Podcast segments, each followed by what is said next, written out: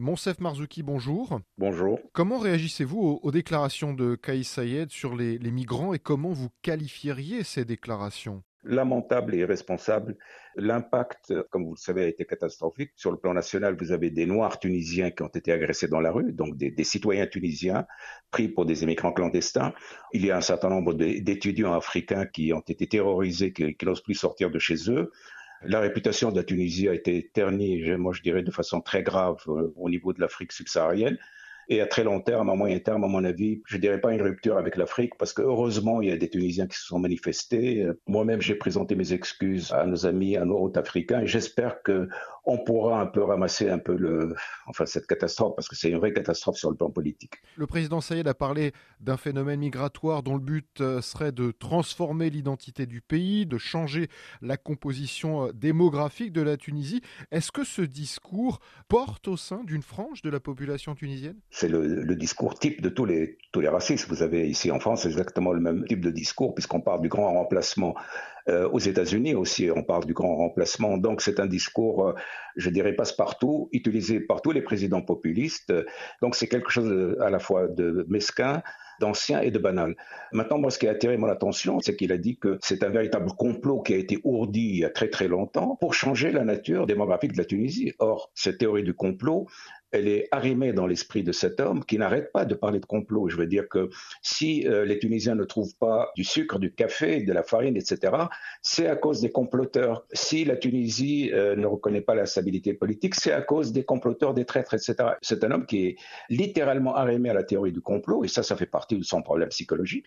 Et évidemment, tout ça, c'est un, pur fantasme. Ça n'a rien à voir avec la réalité. Justement, le, ministre des Affaires étrangères, Nabil Amar, dit qu'il n'y a rien d'anormal dans ses propos. Il dénonce des intérêts, je cite, mafieux, politiques, opportunistes qui veulent envenimer la situation. Qu'est-ce que vous pensez de cet argument? Ben, Je pense que c'est un argument tellement minable que cet homme devrait avoir honte de répéter de, telles inepties. La chose pour moi la plus importante, c'est de comprendre un peu la logique de ce discours. Cette logique, elle tient d'abord, premièrement, au fait que c'est un président populiste qui ressemble à, à Bolsonaro, qui ressemble à Trump, et si vous regardez un peu la rhétorique de tous ces gens-là, c'est toujours la même chose. C'est toujours, euh, voilà, les étrangers, les minorités sont responsables de tous les problèmes. Et ça, ça malheureusement, ça réveille chez un certain nombre de gens des réflexes primitifs de rejet de l'autre. Il y a la crise économique grave dans laquelle se débat la Tunisie. Et quand il y a une crise économique grave, on cherche toujours des souffres-douleurs, on cherche toujours quelqu'un sur lequel mettre la responsabilité de son propre échec.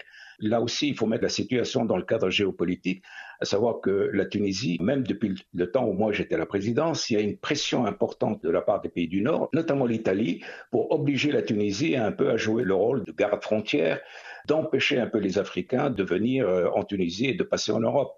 Je ne compte pas le nombre de ministres italiens qui sont venus en Tunisie les trois dernières années, justement pour faire pression sur le gouvernement. Sauf que euh, il est pris dans un piège puisque une partie des immigrants clandestins, ce sont des Tunisiens. Et donc, euh, comment faire pour laisser partir les Tunisiens parce que le fait de les garder euh, c'est un peu garder du, bois sec qui peut brûler à n'importe quel moment, tout en refusant aux Africains de passer par la Tunisie. Donc pour ces gens-là, c'est une situation impossible. Le Forum tunisien pour les droits économiques parle de 12 000 subsahariens en Tunisie, en majorité en situation irrégulière.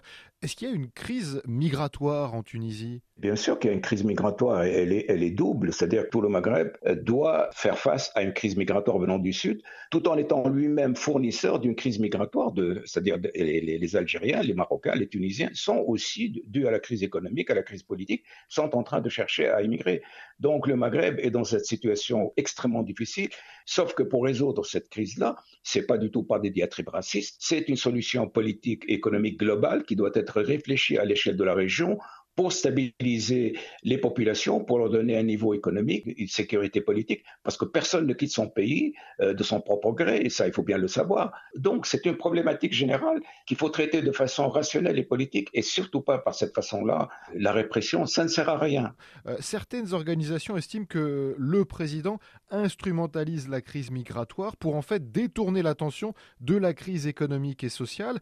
Vous pensez que c'est peut-être ça la stratégie en fait qui aurait derrière ces déclarations? Absolument. Euh, L'État est au bord de la faillite. Donc cet homme qui gère le pays de façon catastrophique parce qu'il n'a aucune expérience essaie de trouver des excuses Et c'est à la fois les immigrés ou ce sont les, euh, les comploteurs. Il faut bien comprendre qu'avec Skyside, nous sommes dans la sphère du délire. Ça, c'est quelque chose d'extrêmement important. Et là, je parle en tant que médecin. Monsef Marzouki, merci.